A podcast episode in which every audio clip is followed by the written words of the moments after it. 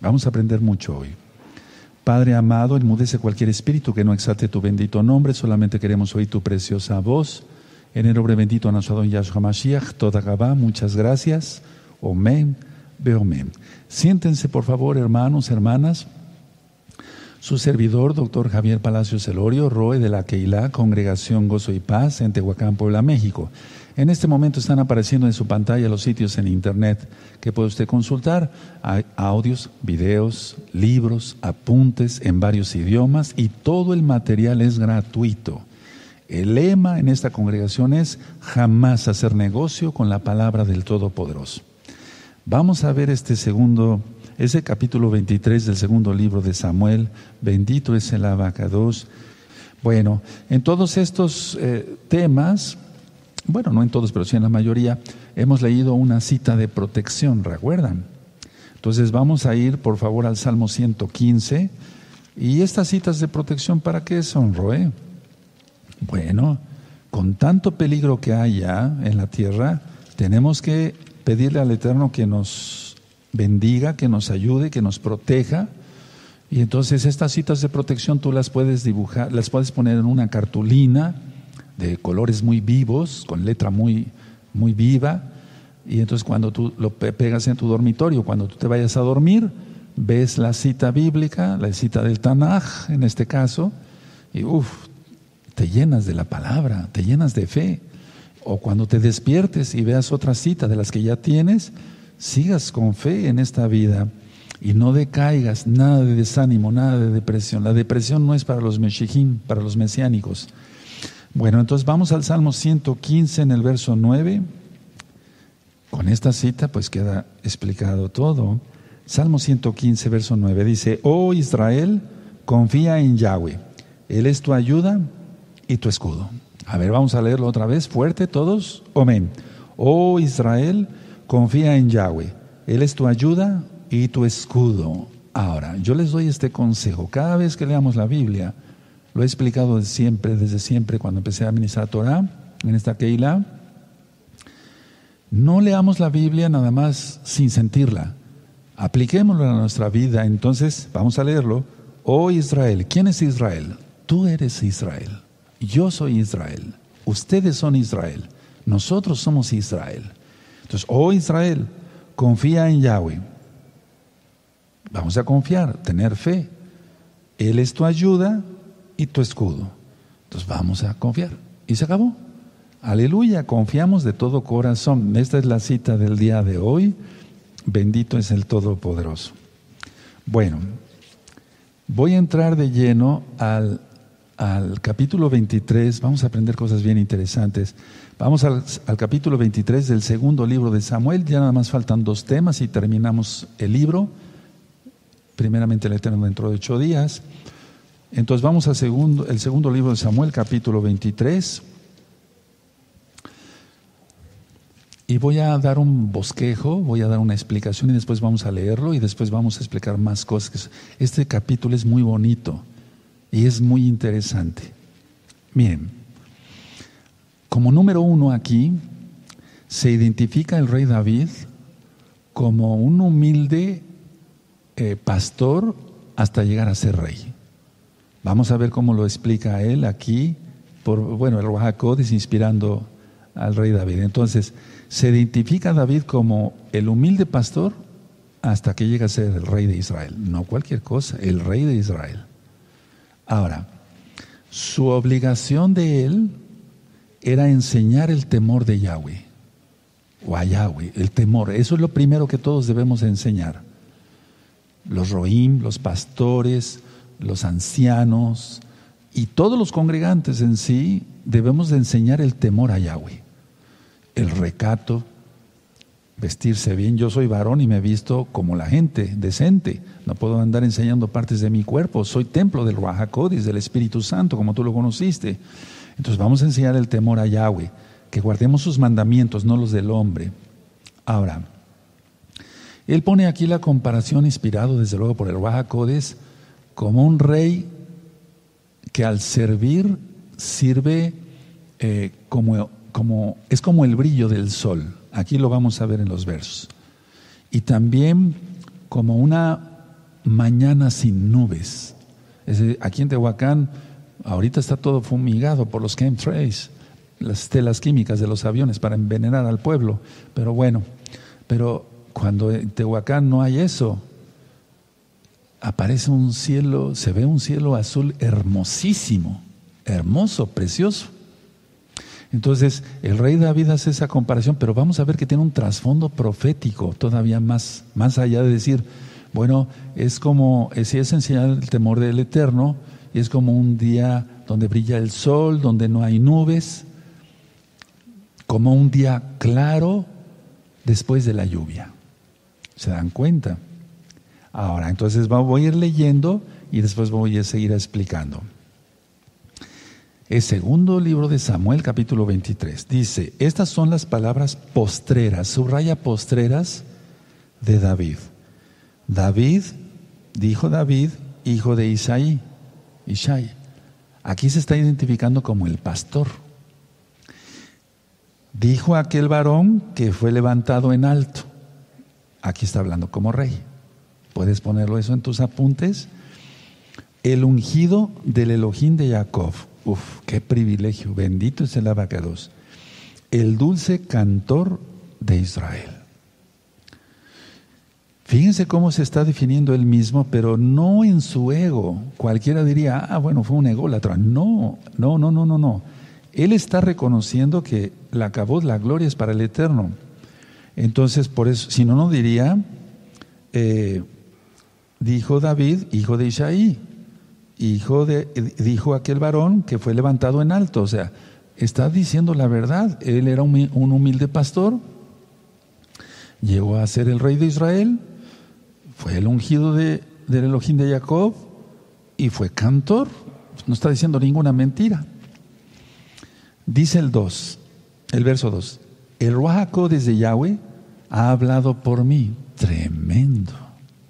Miren, para que un varón se atreva a decir estas cosas debemos de vivir totalmente en santidad. No podemos jugar con esto.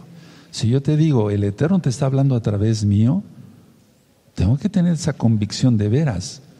Porque muchos a veces han soltado la palabra y han dicho, vive Yahweh en cuya presencia estoy, y no están en el eterno, son histéricos, neuróticos, ladrones, no estoy refiriéndome a ustedes, mentirosos, lujuriosos, ¿Cómo? ¿Cuál presencia de Yahweh? No hay eso. Es una mentira. Pero aquí él está reconociendo, el Espíritu de Yahweh ha hablado por mí y su palabra su palabra ha estado en mi lengua. Tremendo. Verso 3. El Elohim de Israel ha dicho, me habló la roca de Israel, se refiere a Yahshua. Habrá un justo que gobierne entre los hombres, que gobierne en el temor de Elohim. Ese verso me gustaría que lo subrayaran, ahorita lo voy a explicar porque tiene mucha profundidad en lo profético. Será como la luz de la mañana, como el resplandor del sol en una mañana sin nubes. Vean qué bonito. Como la lluvia que hace brotar la hierba de la tierra. Pero ahorita vamos a ver el contexto profético, porque si lo leemos así, está bien. Ciertamente será como la luz de la mañana, como el resplandor del sol en una mañana sin nubes. Es decir, que cuando habla un profeta, un siervo del Eterno, eso se vuelve como la luz de la mañana. Él era profeta, él era cantor, era el rey. Será como la luz de la mañana, como el resplandor del sol en una mañana sin nubes. Repito, el verso 4, como la lluvia que hace brotar la hierba de la tierra. Hermoso. No es así mi casa para con Elohim. Sin embargo, Él ha hecho conmigo pacto eterno. Hay que subrayar eso de pacto. En algunas traducciones dice perpetuo, eterno, para siempre, ordenado en todas las cosas y será guardado. O sea, el pacto será guardado. Aunque todavía no haga eh, el florecer, toda mi salvación y mi deseo. Mas los impíos serán todos ellos como espinos arrancados. Subrayen ese verso, está de fuego, ahorita lo voy a ministrar. Los cuales nadie toma con la mano, sino el que quiere tocarlos se arma de hierro y de asta de lanza y son del todo quemados en su lugar. Estos son los nombres de los valientes que tuvo David. Y empieza a mencionar una lista que no la vamos a leer toda, voy a tomar ciertos versos nada más, ¿de acuerdo? Y dice, por ejemplo, eh, Yosef eh, Basebet, principal de los capitanes. Bueno, eh, dice, este era Adino, el esnita, que mató a 800 hombres en una ocasión. Después de este, dice el verso 9, Eleazar, hijo de Dodo, ahorita uno de los tres valientes que estaban con David cuando desafiaron a los filisteos que se habían reunido allí para la batalla y se habían alejado a los hombres de Israel. El verso 10 dice, este se levantó y hirió a los filisteos hasta que su mano se cansó y quedó pegada su mano a la espada. Aquel día Yahweh dio una gran victoria y se volvió el pueblo en pos de él, tan solo para recoger el botín. Ahora vamos a ver de quién está hablando aquí en el verso 10, no está hablando de la misma persona. Verso 11. Después de este fue Sama, hijo de Age, Ararita, los filisteos se habían reunido en Ley, donde había un pequeño terreno lleno de lentejas y el pueblo había huido delante de los filisteos. Él entonces se paró en medio de aquel terreno y lo defendió y mató a los filisteos y Yahweh dio una gran victoria. Bueno, y de ahí sigue, me voy a quedar en el 12, pero quiero, quiero comentando varias cosas. A ver, lo primero es ir a Mateo, a Mateo, permítame poner una hoja para marcar dónde me voy a quedar, pone una hojita ahí en segundo de Samuel, eso es, y vamos a ir a Mateo, vamos a ver ahí en Mateo, vamos a ver el capítulo 13 y vamos a aprender mucho el día de hoy, amados hermanos, amados ahí. Mateo 13,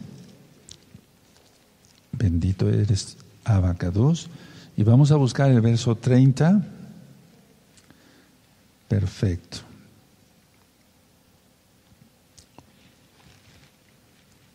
Muy bien.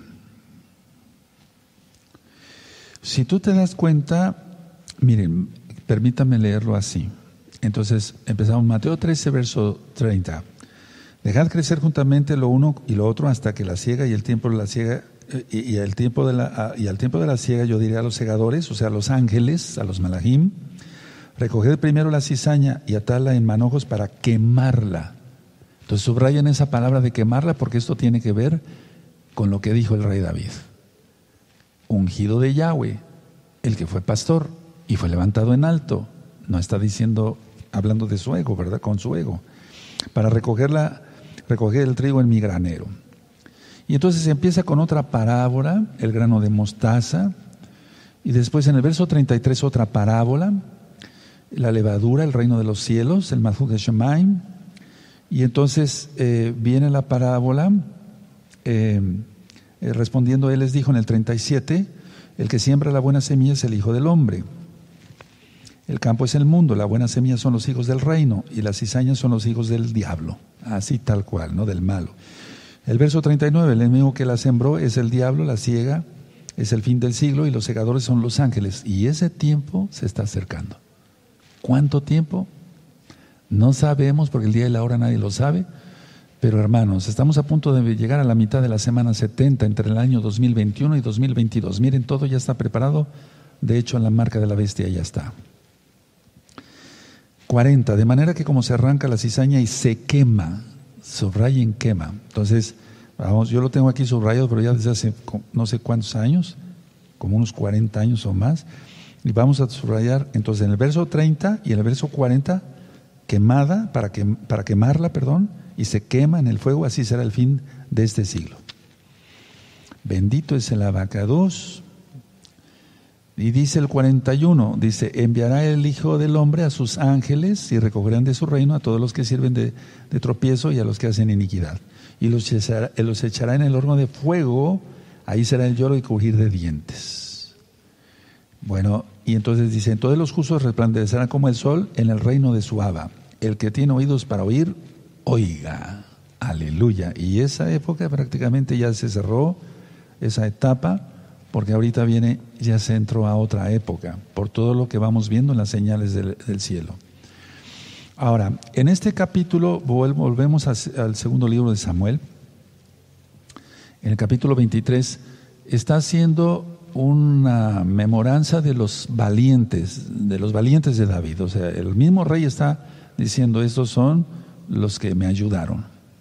Entonces, Ellos todos sirvieron a Yahweh a través del rey, sirviendo a los hermanos, o sea, a Israel. Entonces, aquí en esta lista no se menciona a Joab porque ser, él era jefe, por así decirlo, de todo Israel. Y esta misma lista, esta misma lista la hallamos en Primera de Crónicas. A ver, vamos a Primera de Crónicas antes de que continúes. En Primera de Crónicas capítulo 11, vamos para allá, Primera de Crónicas capítulo 11, en el verso 11.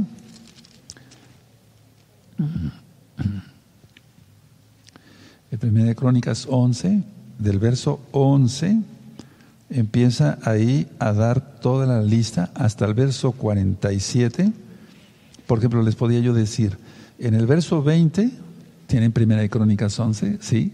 Verso 20, Abisai, ahí está Abisai, por ejemplo. En el verso 22, Benaía, de Joyada, ¿sí? ¿De acuerdo? Y sigue la lista hasta el verso 47, ¿de acuerdo? Entonces, es la misma lista, por así decirlo, que hay en, en, segundo, en el segundo libro de Samuel, capítulo 23. Ahora, en la, en la lista de Primera de Crónicas 11 hay dos valientes más eh, que no menciona eh, el libro de Samuel. Pero no es porque hay un error en la Biblia, sino que es muy probable que ellos fueran reemplazados por haber ya fallecido otros dos. No sé si me di a entender. Ahora, lo que yo quiero darles a entender el día de hoy, quiero, quiero comentarles, compartirles más bien, es esto, miren. Vamos a ir por pasos, vamos a ver qué bonito cosas vamos a aprender hoy. Tenemos el segundo libro de Samuel, capítulo 23. Vamos a quedarnos con el verso 1. Yo les pedí de favor que eh, subrayaran postreras. Entonces lo voy a leer el verso 1. Estas son las palabras postreras de David. Dijo David, hijo de Ishai, dijo aquel varón que fue levantado en alto, el ungido del Elohim de Jacob, el dulce cantor de Israel.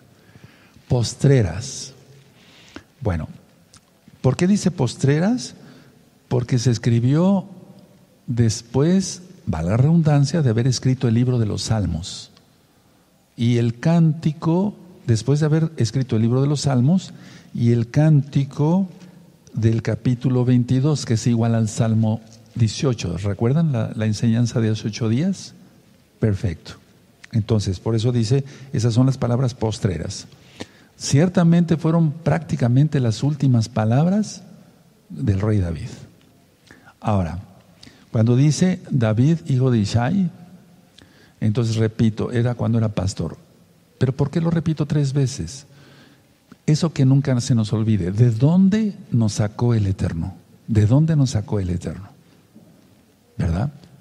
Porque muchos, cuando no tienen suficiente madurez espiritual, etcétera, etcétera, se sienten, se les infla el orgullo y dicen, bueno, yo creo que me lo merezco. No, no merecemos nada. Nadie merece nada, empezando por mí. Solamente es por los méritos de Yahshua Mashiach, por su inmensa compasión.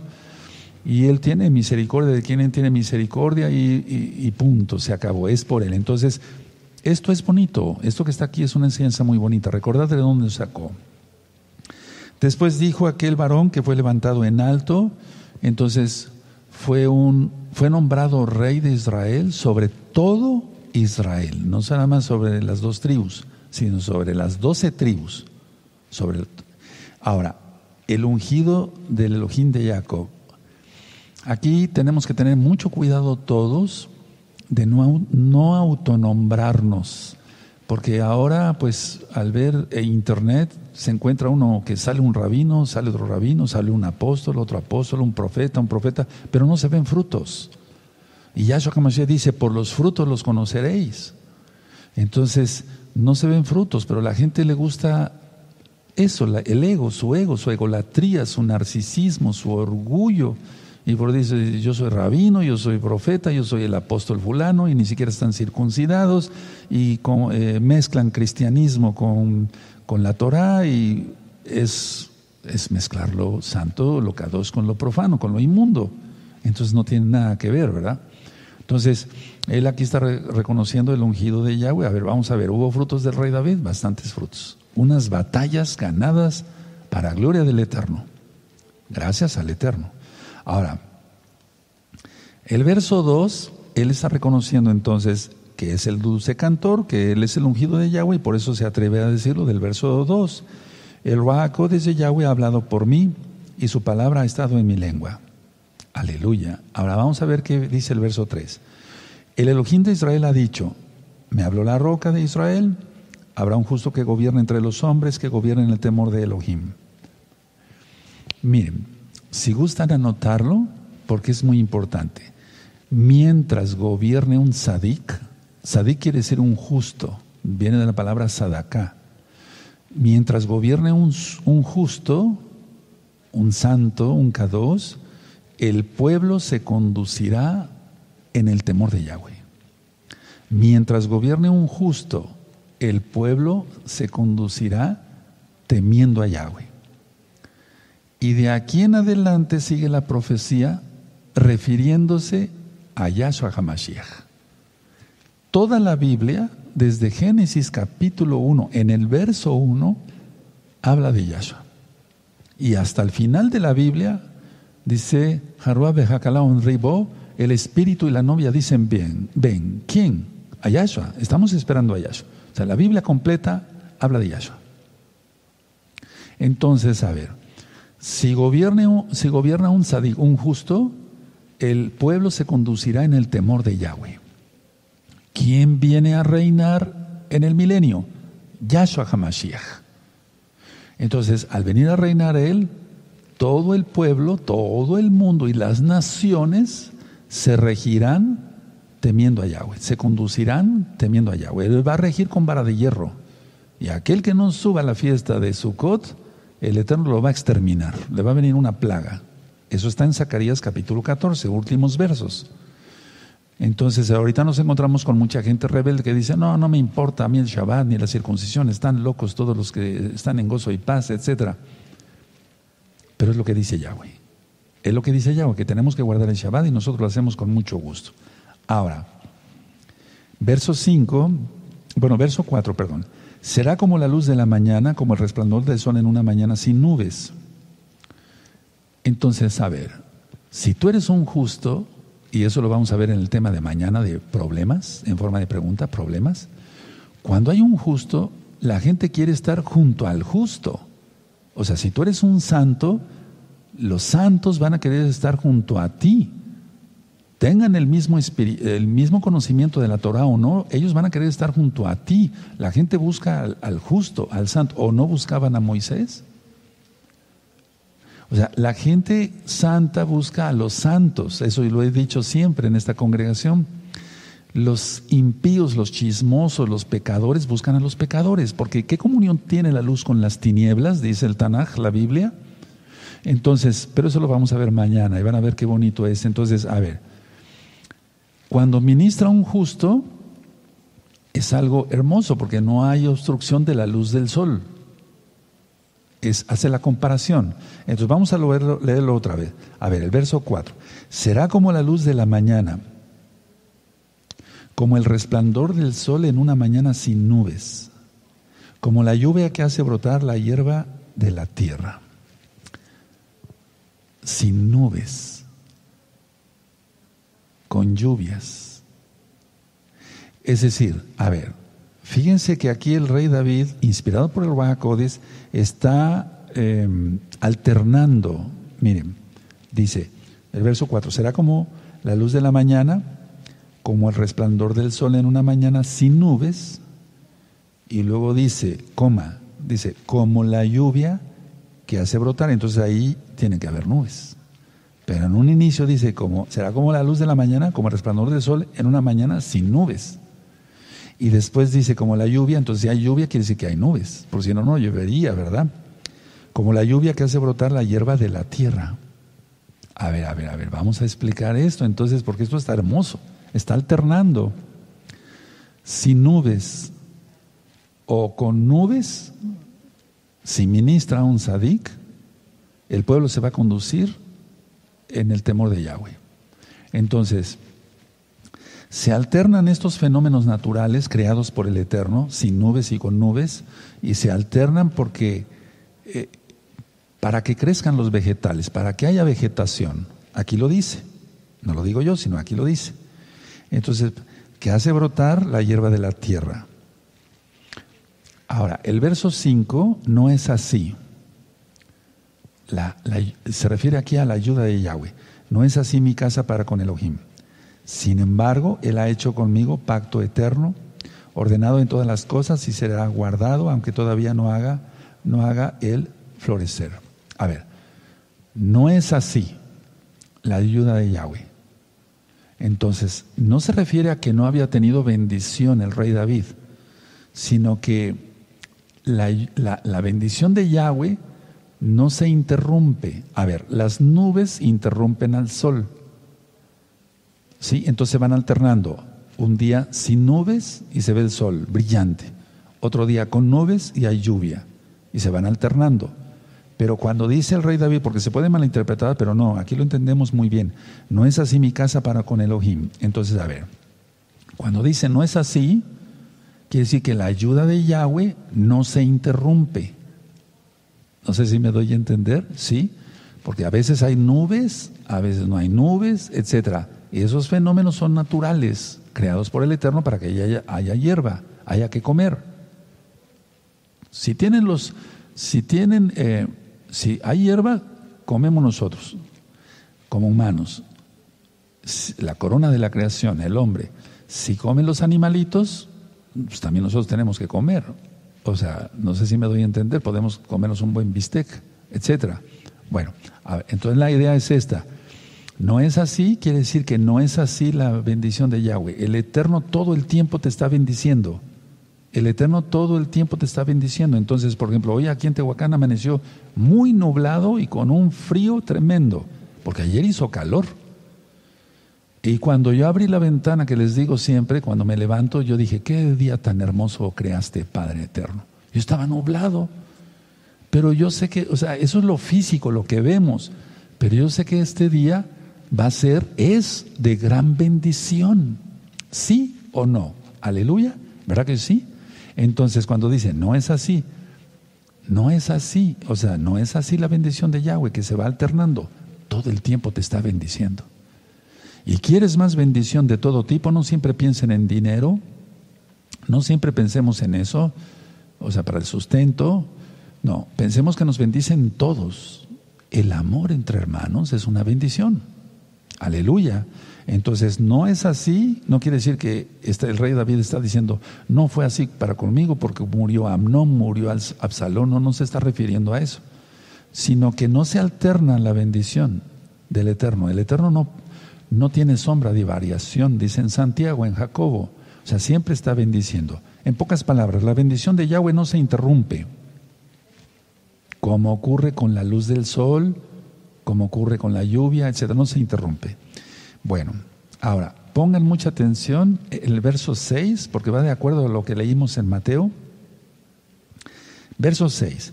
Mas los impíos serán todos ellos como espinos arrancados, serán como el tamo que arrebata el viento. ¿Se acuerdan del Salmo 1?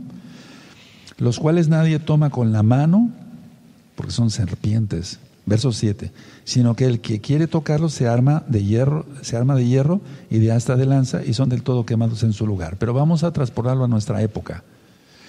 Hay un tipo de guantes de malla de metal para, para manipular todas esas flores que tienen espinas. Y hay tijeras para cortarlos. O sea, en esa época haber sido algo parecido, pero de otro tipo. Pero bueno, no, no había tijeras, o al menos que ya hubieran sido inventadas, ¿no? Em, pero la idea es que aquí hay lanza y, se, se, tenían que, se tenían que proteger las manos. Entonces, si tú deseas manipular una planta espinosa, necesitas primero guantes de protección y algo con que cortarla, como las tijeras de jardinería. Y si no es posible cortarla, se quema. Y es la profecía que está diciendo Yahshua Mashiach Mateo. Aleluya. Por eso les pedí que subrayaran el verso 37, etc. Entonces, a ver, vamos a volver a leer el 7. sino que el que quiere tocarlos se arma de hierro y de hasta de lanza y son del todo quemados en su lugar. Son del todo quemados en su lugar. Está hablando de los impíos, lo mismo que Yahshua está hablando. Yahshua es el rey, es él es el todopoderoso. Ahora, seguimos. En el verso 8, bueno, vimos, ya leímos el 8, el 9 y el 10. Leímos eh, algunos de los valientes del rey David. Ahora, si tú tienes una encomienda de parte de Yahweh, como estos valientes, entonces tú tienes que hacer bien la obra de Yahweh, la tienes que ser excelente. Y porque si no se hace excelente la obra, nadie recoge, ni el que siembra, por eso la parábola que yo, eh, ya está explicada la parábola del sembrador, ni hay, ni hay fruto. Entonces, a ver, en el verso 10 dice, este se levantó y hirió a los filisteos hasta que su mano se cansó y quedó pegada su mano a la espada. Aquel día Yahweh dio una gran victoria y se volvió el pueblo en pos de él, tan solo para recoger el botín. Entonces, el que tiene una encomienda de Yahweh, vamos a hacerla excelentemente. Y el botín, por así decirlo, aunque no es botín, va, a haber fruto, pues, va a haber fruto del cual va a ser beneficiado el pueblo. Recuerden lo que yo tuve una visión hace tiempo, los que creen en, los dones del Raja en los dones del Espíritu, me van a entender. Y bueno, yo iba caminando y oí su voz del Eterno. Él habla no con voz audible, él habla al Espíritu. Si tú llegas a pecar, yo dejaría, yo dejaría de bendecir a mucha gente. Pero ese mucha, recuerden lo que yo oí en el Espíritu, muchísima gente. Era como, como si se hubiera extendido la palabra en mi espíritu. Y yo le dije, no, Padre eterno, yo no pienso pecar, yo te adoro, te bendigo tu nombre. Yo no voy a vituperiar tu nombre. Aleluya. Entonces, cada uno que tiene una encomienda, porque aunque no estamos hablando aquí de recoger el botín, es recoger la braja, recoger la bendición. Si alguien es llamado al ministerio, pero bien, primero no hacer negocio con el ministerio, luego, o sea, no ser un ladrón, luego eh, eh, invertirle el tiempo, el dinero, el esfuerzo, los desvelos, y otros recogerán la bendición. Entonces aquí está hablando de algo físico, que era una batalla. Dice el verso 10, este se levantó e hirió a los filisteos hasta que su mano se cansó y quedó pegada su mano a la espada. Tremendo. Es que mira, si nosotros cerramos las manos así mucho tiempo, después las queremos abrir, ah, cuesta trabajo. Si quieren, hagan el, experimento, pero no ahorita, después de Shabbat. Te va a costar trabajo abrir las manos. Pues esta persona tuvo, ese valiente tuvo la, la, mano pegada a la espada y llegó un momento se le quedó pegada. Es que es real. Lógico, ya después pudo tal vez despegar la mano. ¿Verdad?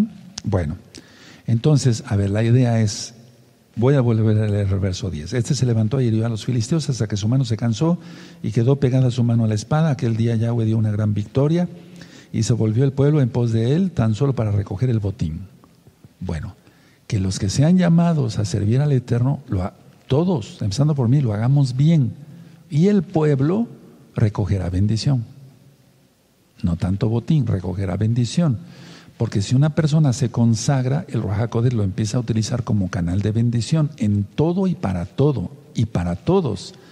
Se bendice enseñando Torah, se bendice cuando se imponen las manos, se bendice cuando se ora por una persona, por su salud, por su economía, no sé, por mil cosas. Se bendice mm, económicamente, se ayuda a las personas, a los pobres, con una despensa, con dinero en efectivo.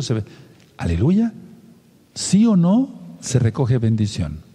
Amén, claro que sí. Entonces, conságrate. Conságrate totalmente, apártate de todo pecado, el Eterno te utilizará y es aquí a lo que se refiere en el sentido espiritual este verso 10. Bueno, voy a leer el verso 13. Dice, bueno, voy a leer el verso 11. Dice, después de este fue Sama, hijo de Age, Ararita, los filisteos se habían reunido en Ley, donde había un pequeño terreno lleno de lentejas y el pueblo había huido delante de los filisteos. Él entonces se paró en medio de aquel terreno y lo defendió y mató a los filisteos y Yahweh dio una gran victoria. Podíamos subrayar aquí, yo les sugiero esto, amados Sahim. Subrayen, dio una gran victoria. Y dio una gran victoria. En el verso 10 dio una gran victoria. En el verso 12 dio una gran victoria. Aleluya. Entonces todo es, todo es victoria en Yahweh. Sirviendo a Yahweh de todo corazón. El verso 13, por favor. Y, y tres de los treinta jefes descendieron y vinieron en tiempo de la ciega David en la cueva de Adulam. Y el campamento de los filisteos estaba en el valle de Rafaim. Bueno, estos tres varones, si gustan anotarlo, eran los principales entre los treinta. Y ellos eh, se enumeran al final del capítulo. Ahora, eh, dice el verso 14, David entonces estaba en el lugar fuerte y había en Belén, Baitlehem, una guarnición de los filisteos. Y David dijo con vehemencia, ¿qué me diera de beber del agua del pozo de Belén, de Baitlehem? Que está junto a la puerta. 16. Entonces los tres valientes irrumpieron por el campamento de los filisteos y sacaron agua del pozo de Baitlehem. Y hago un paréntesis, ahorita es lo mismo. Belén, Baitlehem está totalmente con la, o sea, está bajo dominio palestino. Totalmente.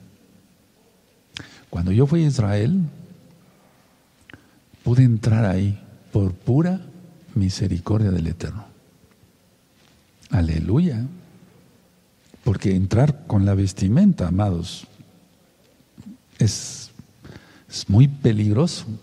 Pero y el Eterno nos guardó, a mí, a mi familia. Bendito sea el abacados. Me mencioné primero por ser el jefe de familia. Bueno, entonces, vamos a leer el 16. Entonces los tres valientes se interrumpieron por el campamento de los filisteos y sacaron agua del pozo de Belén, Bailejem que está junto a la puerta y tomaron y trajeron a David, más él no quiso beber, sino que la derramó para Yahweh diciendo, y aquí algo bien importante, 17, lejos sea de mí, oh Yahweh, que yo haga esto. He de beber yo la sangre de los varones que fueron con peligro de su vida, y no quiso beber. Los tres valientes hicieron esto. Tremendo, ¿verdad? A ver, vamos a dejarlo hasta ahí, ahorita sigo ministrando. A ver. David deseó, tuvo un deseo bueno, de beber del agua del manantial de Bethlehem o Bethlehem, porque esa agua tenía la fama de ser muy buena, y hasta la fecha, de ser muy buena. Ah, o sea, no toda el agua sabe igual. Hay agua que sabe, hay agua que sabe bastante rica, es bastante apetecible, pero hay agua que no. Entonces, estos hombres, al conocer el deseo del rey David, voluntariamente, no los forzó el rey, voluntariamente quisieron complacer al rey. Pero como ellos tuvieron que atravesar una zona ocupada por los filisteos, David se arrepintió de haber expresado su deseo, nunca les ordenó. Por eso ofreció el agua a Yahweh. El rey David derrama el agua.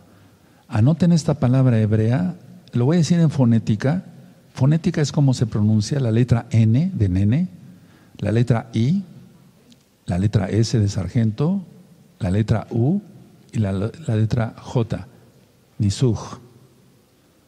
Nisuj es libación. Entonces yo hago Nisuj eh, yo hago una libación de aceite de olivo. Nisuj eh, Hamain, libación del agua. Entonces, ya se venía haciendo en la fiesta de Sukkot esta libación de agua eh, desde antes de la época del rey David. Sin embargo, con esta libación que hizo el rey David, se retomó con más fuerza que en la fiesta de Sukkot se hace una libación de agua pidiendo al Eterno que bendiga a Israel con lluvias y sea fertilizada la tierra. Ahora, esto no es agregarle a la Biblia. O sea, David no se maldijo por eso, ni si nosotros lo hacemos no es mal. Si yo hago una libación de aceite, no, no pasa nada. Al contrario, hay bendición. Y si yo hago una libación de agua, tampoco pasa nada, es una bendición, ni suj. Porque le, estamos pidiendo al Eterno que haga llover sobre la tierra en el caso de, de derramar el agua. Es una, desde luego hay que hacer oración y hay que guardar la santidad. Ahora, dice aquí en el verso 18, y Abishai, hermano de Joab, hijo de Sarbia, fue el principal de los 30. Este alzó su lanza contra 300 a quien mató y ganó renombre con los tres. Él era más renombrado de los 30 y llegó a ser su jefe, mas no igualó a los tres primeros.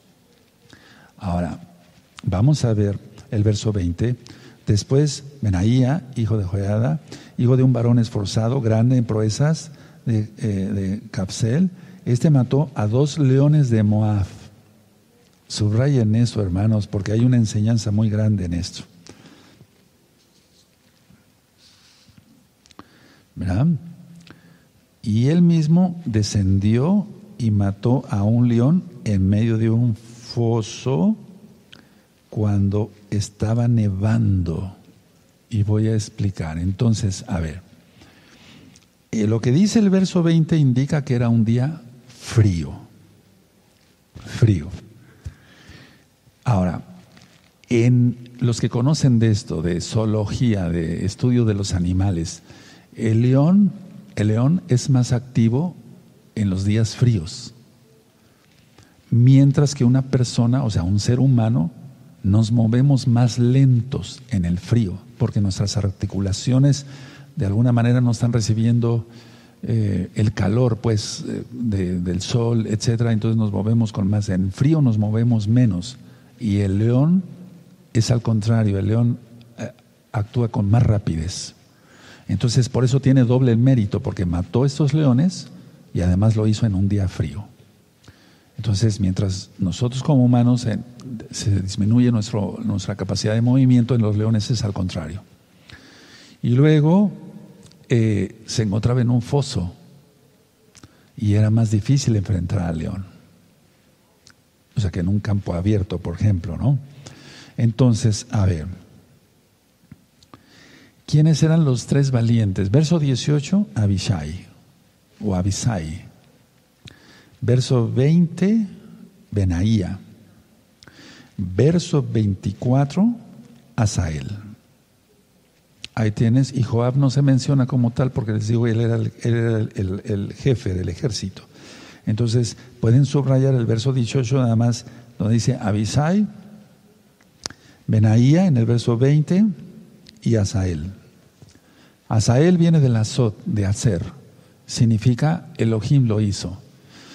En el judaísmo ortodoxo, o sea, en los hermanos de casa de Judá que no creen en Yahshua, Hamashiach, ellos piensan solamente que Asael es un demonio.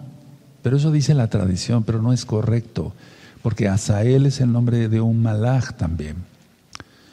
Y de hecho hay muchos Asael en la Biblia, o sea, y bendecidos, hombres bendecidos. Entonces, desgraciadamente cuando se menciona Asael, muchos que han estado en la Cábala dicen, no, no menciones ese nombre, estás invocando un demonio. ¿En qué momento? ¿En qué momento? Aquí entonces estamos invocando un demonio y Yahshua Mashiach reprenda eso, ¿no? El verso 24 estamos diciendo que hubo un hombre que se llamó Asael.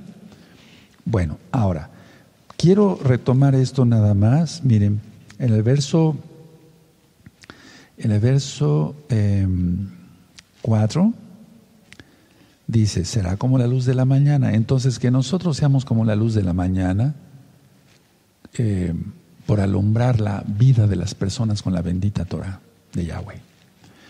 Y luego, como el resplandor del sol en una nube sin nubes, como la lluvia que hace brotar la, hierba de la tierra. O sea, estamos también como la lluvia, en sentido de una parábola, pues, como la lluvia, o sea, que haya fruto. Si no hay lluvia, no hay frutos. Si no hay lluvia, tiene que haber lluvia de bendiciones. Entonces, aquí el Eterno, eh, perdón, sí, el Rahakodis a través del rey David, será como la luz de la mañana. Ahora, vamos a ver el sentido, porque todo esto es profecía. Todo es profecía. Ahorita vamos a sacar un resumen. Vamos por favor a Apocalipsis. Vamos para allá, en Apocalipsis 22. Y en el verso 16.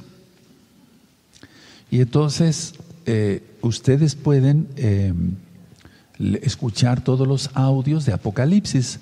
Son unos audios ya, unos videos ya de hace tiempo, eh, no, estaban filmados ni grabados con el, equipo, gracias al Eterno, eh, y gracias al Eterno por la ayuda de varios hermanos, eh, que ahora tenemos este equipo para transmitir mejor la palabra del abacados. Pero todos los, los libros, perdón, todos los capítulos de Apocalipsis están ya grabados desde hace mucho tiempo. Pero solamente voy a leer el verso 16. Es Apocalipsis 22, verso 16, dice, yo soy Yahshua, he enviado mi ángel, mi malak, para daros testimonio de estas cosas en las Keilot. Yo soy la raíz y el linaje de David, la estrella resplandeciente que, ¿de qué? Exacto, de la mañana. Ahora, aquí el rey David, lógico que se estaba dando cuenta de muchas cosas, pero no de todo, porque los mismos profetas, como Jeremías, como Isaías, el mismo profeta Daniel, pues no se le permitió saber más allá. Hasta ahora se nos está permitiendo saber las profecías que escribió Daniel. Por eso le dijo, sella el libro. Entonces, será como la luz de la mañana, dice, segundo de Samuel capítulo 23, verso 4. Será como la luz de la mañana. Y aquí Yahshua el Eterno está diciendo, yo soy la estrella resplandeciente de la mañana. ¿Por qué? En primer lugar, cuando se, va a aparecer el sol, o sea, después de la oscuridad, va a aparecer el sol, va apareciendo, va apareciendo, vemos las cosas muy claramente. A mediodía se ven las cosas claras, pero no con la claridad que se ven en la mañana. Y ya, ya en la tarde ya no se ve igual. Inclusive hay un video que le titulé permítame recordar con tantos eh, videos y temas, gracias a Yahshua Mashiach, del desorden al orden. Entonces, eh, para que ustedes vean, eh, escuchen esa enseñanza ahí. Ahora, esto de Apocalipsis 22, verso 16, podríamos decir que es igual a, a segundo Samuel 23, 4, es igual a Apocalipsis 22, 16. Ahora, yo dije en un principio de la administración que si un sadik gobierna, o sea, si un sadik reina, o si un sadik va al frente del pueblo, el pueblo se conducirá en el temor de Yahweh. Ahora, pongan mucha atención. ¿Cuánto más que viene el Rey de la Gloria? Yahshua HaMashiach. ¿Cuánto más? Vara de hierro, él va a reinar con vara de hierro, el que no quiera guardar las fiestas será exterminado. Y todo lo que encontramos aquí en 2 de Samuel capítulo 23, sino que eh, dice más, los impíos serán todos ellos como espinos arrancados, tienes la profecía exactamente ahí en Mateo, y vamos a leerla ahora sí completita, por favor, vamos a Mateo 13. Es tremendo esta administración, está muy hermosa la palabra, siempre es hermosa la palabra del abacados. Mateo 13, vamos para allá, Mateo 13. Y ahora sí, vamos a leer todo porque hay suficiente tiempo. Mateo 13, verso 30. Dejad crecer juntamente lo uno y lo otro hasta la siega y el tiempo de la siega, el tiempo de la siega yo diría a los segadores, recoged primero la cizaña, atala en manojos para quemarla, pero recoged el trigo en mi granero. Otra palabra les refirió diciendo, el reino de los cielos es semejante al grano de mostaza que un hombre tomó y sembró en su campo, el cual eh, a la verdad es la más pequeña de todas las semillas, pero cuando ha crecido es la mayor de todas las hortalizas y, hace y se hace árbol de tal manera que vienen las aves del cielo y hacen nidos en sus ramas. Esto es que nosotros crezcamos tanto, yo lo dije en una administración, está, si tú buscas el Evangelio para que se entienda de Mateo, la besora, las nuevas buenas de salvación de Yeshua Mashiach de Mateo, en, en este mismo canal Shalom 132, vas a entender qué dice aquí, pero lo voy a, lo voy a explicar. Entonces, tú tienes la palabra del Eterno. Es la semilla de mostaza, pero tienes fe, como un granito de mostaza. Creces tanto que después otros vienen. Es, es una parábola muy hermosa. Entonces, como si pusieran sus nidos ahí, en ti.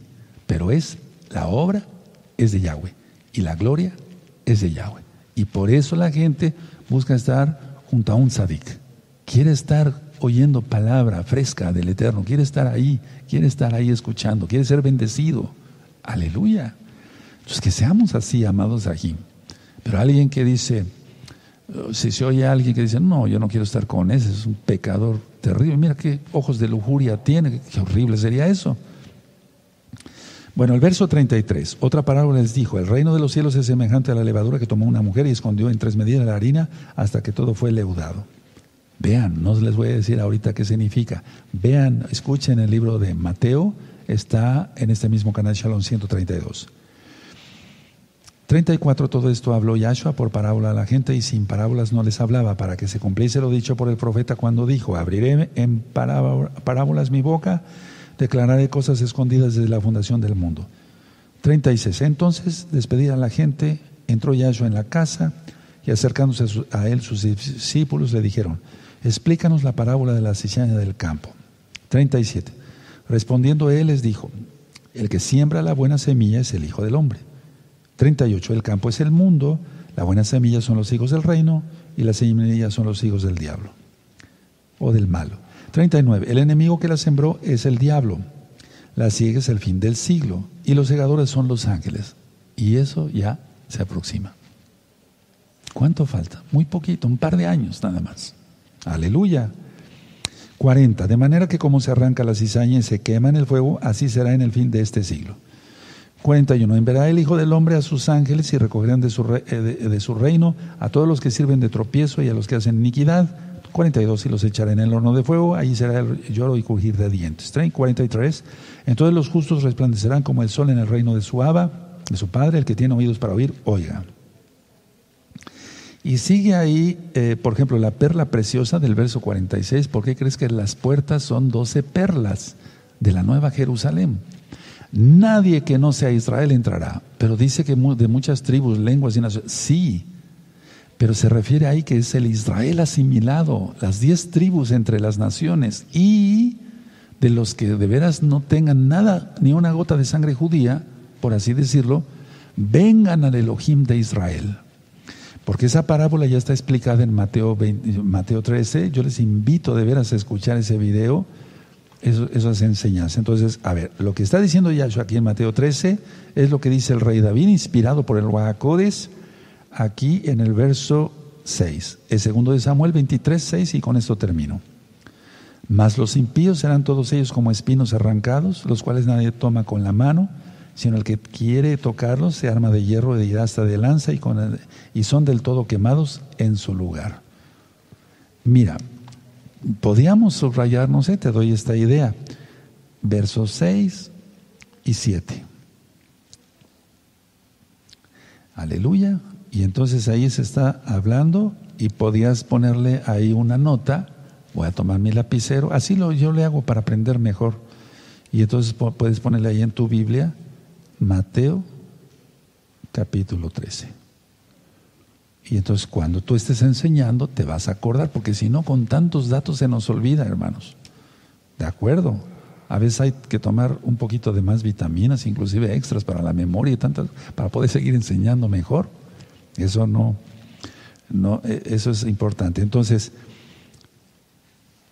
termino con esto. Qué bueno que ya te arrepentiste. Para los que ya se arrepintieron, se apartaron de sus pecados. Qué bueno que Yahshua es tu Adón, tu Señor. Qué bueno que le obedeces. Qué bueno que estás guardando el Shabbat. Qué bueno que guardas la santidad.